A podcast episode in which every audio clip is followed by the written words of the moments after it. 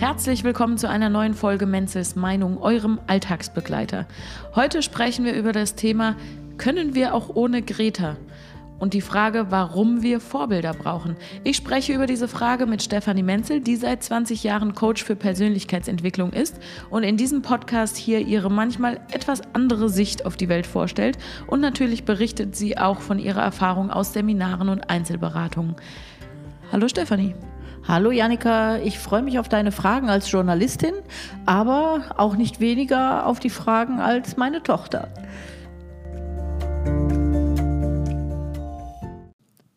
Können wir auch ohne Greta? Nein. Gut, Thema beendet. Schaltet auch nächstes Mal wieder ein. Nein, aber warum brauchen Bewegungen, warum brauchen die Gesichter? Ich glaube einfach, dass das so eine Grundthematik der Menschheitsentwicklung ist, dass man sich tatsächlich immer an denen orientiert, die Probleme ansprechen oder Probleme schon gelöst haben. Und äh, ich glaube, das ist so für unser normales menschliches Lemming-Verhalten ein ganz wichtiger Fakt, ja?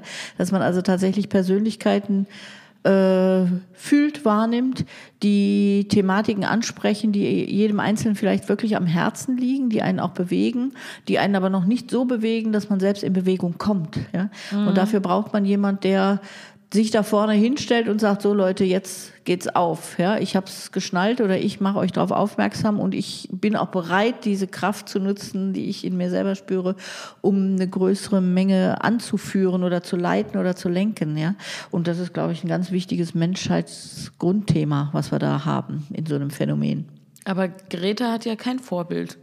Also warum brauchen die Vorbilder keine Vorbilder? Ja, ich glaube einfach, das ist eine persönliche Sache. Also äh, es gibt unterschiedliche ähm, Charaktere beziehungsweise eben auch innere Bedürfnisse oder inner, inneren Drang, etwas zu bewegen, was einen dann tatsächlich so in Gang kommen lässt, wenn einen das so, so stark innerlich bewegt, dass man einfach seinen Schritt macht oder seinen Weg geht und dann zu so einem Vorbild wird mhm. ja, oder werden kann.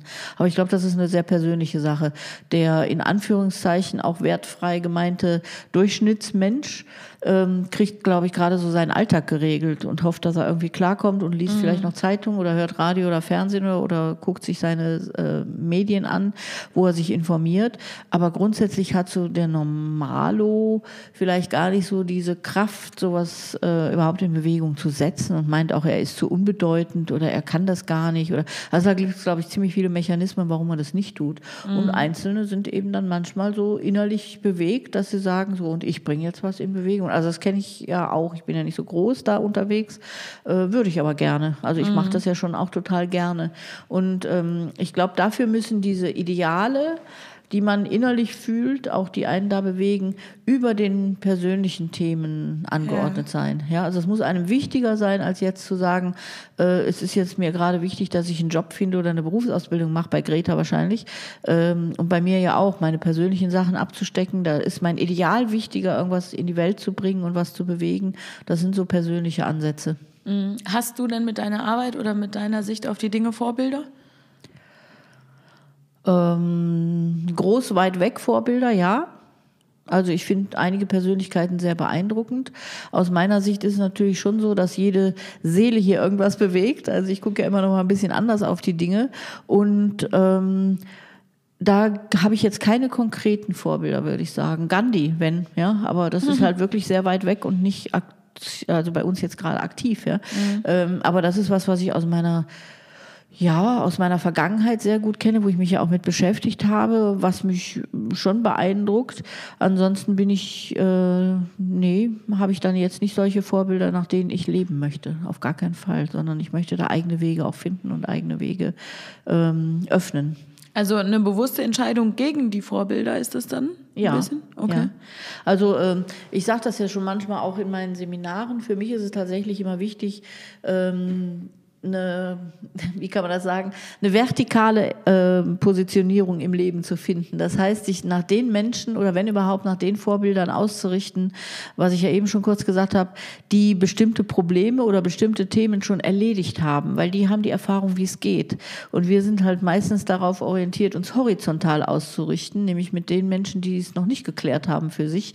Ja. Ähm, wie heißt es, äh, Selbsthilfegruppen zu bilden in dem Sinne, mhm. ja, dass jeder Pins, wie schlimm es ihm geht, geht und wie schlecht es ihm geht, aber da gibt es keine Lösungen. Mhm. Von daher ist diese vertikale Orientierung für mich sehr wichtig und da gibt es keinen.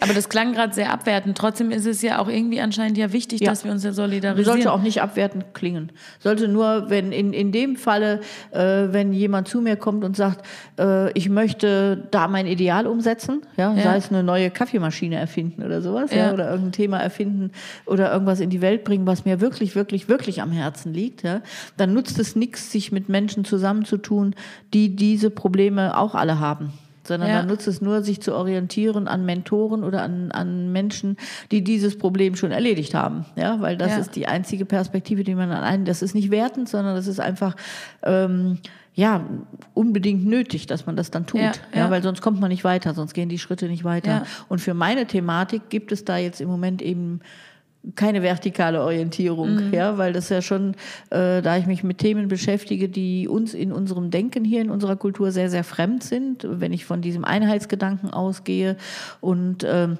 diesem gelebten Einheitsgedanken auch, dass ich tatsächlich sage, es gibt äh, nur Energie und in dieser Energie finden wir ähm, unsere Projektionen und die kommen aus, aus einer energetischen Ebene oder aus einer seelischen Ebene.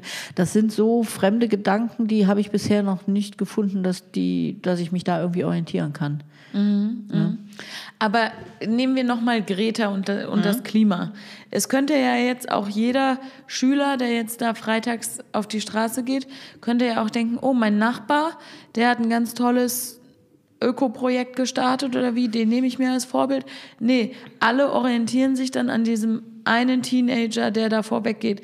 Also ich verstehe, wie, wenn du so erklärst, warum wir Vorbilder brauchen, aber warum brauchen wir das eine Vorbild? Weil ich glaube, da entsteht so eine Riesenwelle durch, ja. Also da auch wieder energetisch betrachtet, in dem Augenblick, wo einer so ein Thema bewegt, gibt es dann ganz viele, die da hingucken und sagen, boah, die bewegt das und die hat ja wahrscheinlich den Push auch bekommen durch ihre Umgebung, die die weitergeschoben haben. Ja. ja. Äh, und dadurch entsteht wie so eine Wellenbewegung, dass man sich genau dahin ausrichtet und einfach sieht, ähm, dem folge ich dann mal. Ja? ja. Da brauche ich mir selber keine Gedanken machen, die beschäftigt sich schon mit diesen Themen und es macht Sinn, dass man das da an, an fokussiert auch dann und mhm. voranträgt. Ja? Und ich hatte das ja schon mal auch in einer, in, also jetzt gerade was Greta betrifft, ist es ja ein, ein äh, interessantes Phänomen. Solche Menschen stehen dann oft auch als Fokuspersonen. Das sind Personen, die für eine gesamte Gesellschaft etwas ausdrücken. Mhm. Ja? Das kann jetzt im Positiven wie im Negativen sein, mhm. auch politisch oder ideell. Ja? Ähm, sind äh, solche Personen genau die Personen, die das ausdrücken, was gerade eine Menge der Menschen aber auch bewegt. Ja? ja?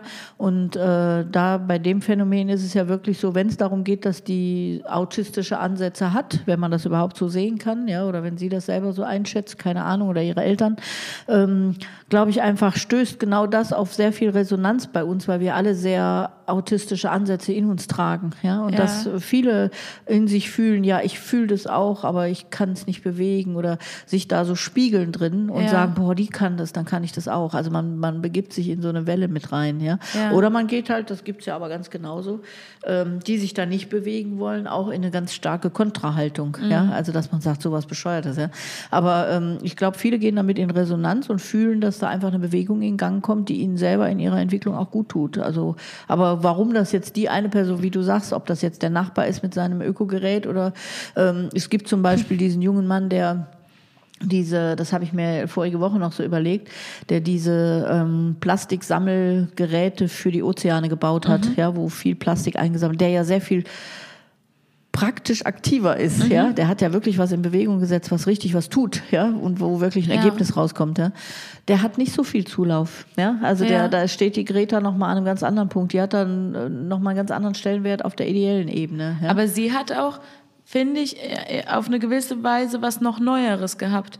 Also jetzt ein Gerät, wie wir eben die Plastik irgendwie aus den Meeren fischen, löst ein Problem, das sehr bekannt ist, auf eine Art, die bekannt ist, aber innovativ gedacht ist. Und Greta, finde ich, ist auf allen Ebenen irgendwie neu gewesen. Das ist ein Kind, das ist kein Erwachsener, die schwänzt Schule, das ist nochmal ein ganz neuer Ansatz. Also ich finde insofern in Anführungszeichen berechtigt, dass sie diesen Hype hat, weil es nochmal eine ganz andere Ebene, andere Ebene der Kommunikation oder der, mhm. der Sichtbarkeit mhm. geschaffen hat. Ne? Ja, und ich finde, äh, wie du sagst, diese anderen Ebenen, das ist da auch das Spannende dran.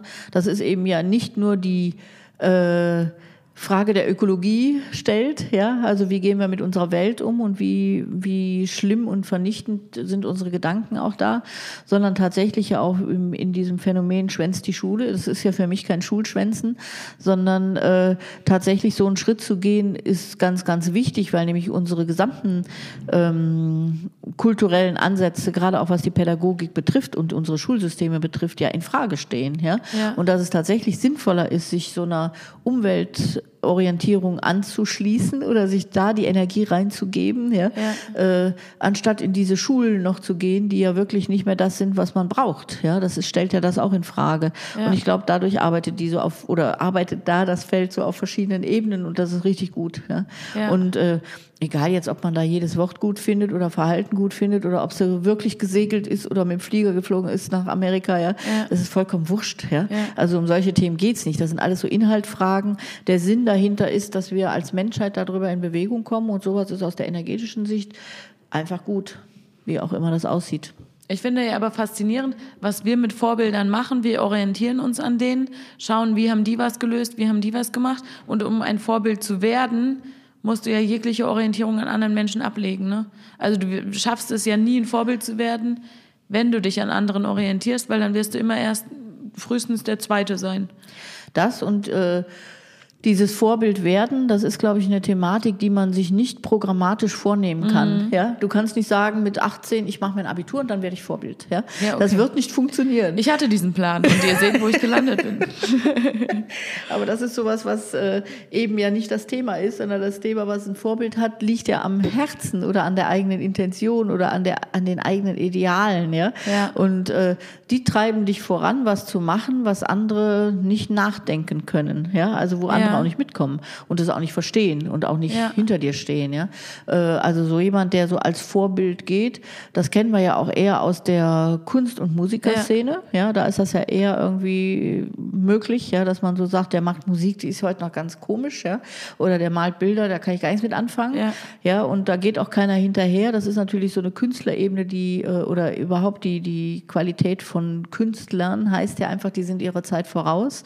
Die bewegen Dinge, die wo wo andere Menschen vielleicht noch gar nicht hinlangen können oder noch gar nicht hindenken ja. können oder fühlen können, ja, äh, da ist das okay. Aber jetzt in so ideellen Werten wie jetzt gerade der Natur, der Umwelt, der Pädagogik, was ja die Greta da antriggert, ähm, da ist das natürlich auch so, dass die hohe Ideale hat in sich, in sich fühlt auch und das gnadenlos macht, ja, ohne ja. zu links und rechts zu gucken, ohne zu fragen, ob das gut oder schlecht ist, ohne ja.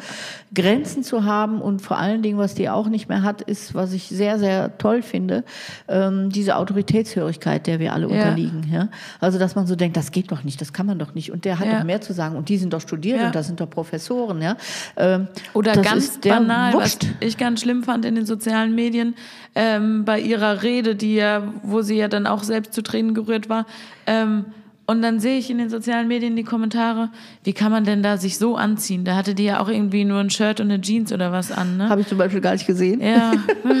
ja, und so Sachen sind so, das sind alles Inhaltssachen. Ja? ja. Und dieser Sinn von dem Mädel, der ist ein ganz anderer. Ja. ja. Und den finde ich genial, wenn man sowas so lebt. Und ich beneide sie nicht darum, weil es ja. eine schwierige Position ist.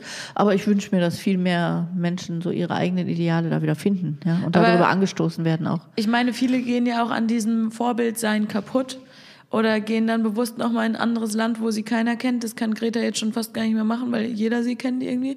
Aber ähm, Schaffen wir das überhaupt? Diesen, also kann der Einzelne wirklich dieses Vorbild sein aushalten, wenn du medial so gepusht wirst? Ich meine, es gibt so ein paar Köpfe, die können ja wirklich nicht mehr vor die Tür gehen. Ne? Das ist das Schwierige halt heute bei uns, dass das so weltumfassend äh, direkt ja. ist. Ja, das ist ja jetzt nicht mehr, was du nur in deinem Land hast oder in deiner Stadt, sondern das ist ja wirklich komplex. Ja, ähm, ich glaube einfach, ähm, man sollte sie dann mal wieder in Ruhe lassen. Ja, Ja. wenn das ginge. Aber das wird wahrscheinlich nicht gehen. Ne? Ja. Also das geht mal so, um so eine Initiation zu geben. Aber ich glaube äh, tatsächlich, dass ja dann die Kraft auch ausgeht, ja, und dass Ja. man dann vielleicht da, äh, dass einem dann auch wirklich nicht mehr gut geht, weil man auch so verzerrt wird, ja. Also du kannst ja da, wir haben es ja gerade schon so gehabt, du kannst ja nicht nur deine Ideale äh, liefern, ja? Ja. sondern du wirst ja dann menschlich in Frage gestellt, du wirst angemacht oder du wirst runtergemacht oder du wirst Ja. in Frage gestellt und zerrissen. Und das ist das, was belastet, glaube ich. Ne? Wenn die jetzt nur ihre Ideale leben könnte und alle sagen können, toll, beachtlich, ja, Ja. aber dieses äh, kaputt machen oder versuchen, ihr den Boden wegzuziehen, das ist das, was anstrengend und das ist das, Das was Warten, natürlich nicht gut ist. Ne? Dass Greta doch mit dem Coffee-to-go-Becher rumläuft. Ja, ne? oder das So, Warten, dass Fehler sind oder dieses, äh, dieses Komische, was wir da so haben, dass wir das auch nicht gönnen oder auch nicht leben können. Ne? Äh, ich glaube, das macht kaputt. Und das wäre schön, wenn sie sich da rausziehen kann und da nochmal für sich auch einen Weg findet. Aber das kann man nicht beeinflussen. Ne? Ja.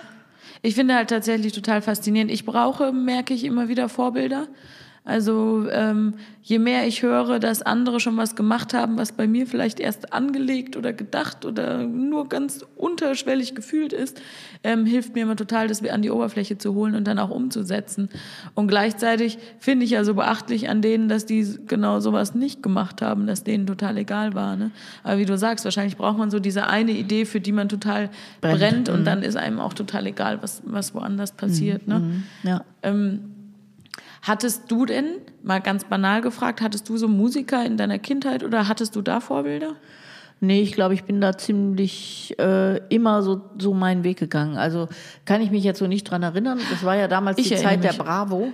So, ja, wo, wo die Bravo aufkam Ja. und wo man da so ein bisschen diese Poster von irgendwelchen komischen Sängern an der Wand hängen hatte, wo man dachte, das wäre sowas, ja, was Mhm. Ja. so in diese Richtung geht. Aber das habe ich auch nur mitgemacht, ehrlich gesagt. Ja. Also ich habe mal so ein paar Leute irgendwie gefeiert, aber ich glaube, ohne die, ich, man hatte halt so, man Ja. hat man halt damals Ja. so gemacht. Ne? Ja.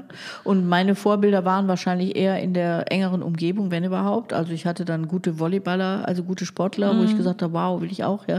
Äh, aber niemals so, dass ich danach geeifert habe, sondern äh, eher so gesehen habe, das geht, kann man auch. Ne? Und Du hattest deinen Uni-Professor. ja, dem der? ich dann nachgelaufen bin, ja. Aber das war aber ja das eher war mehr so eine, Groupie.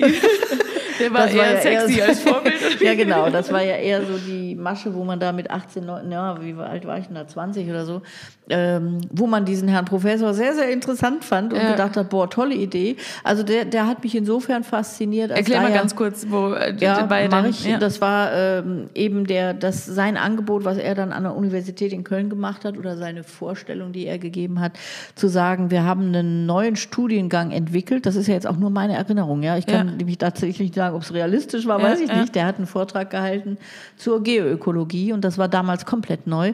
Also, dass man Frederik Fester zum Beispiel hatte, der mit Symbiosen in der, äh, in der Natur erklärt hat, wie Lebenszusammenhänge sind und diese Geoökologie in Bayreuth ganz neu auf die Füße gestellt wurde, um sowas wie Symbo äh, Symbiosen zu erfassen, also Lebensgemeinschaften zu erfassen. Und das war ja immer was, ein Thema, was mich schon bewegt hat. Ja?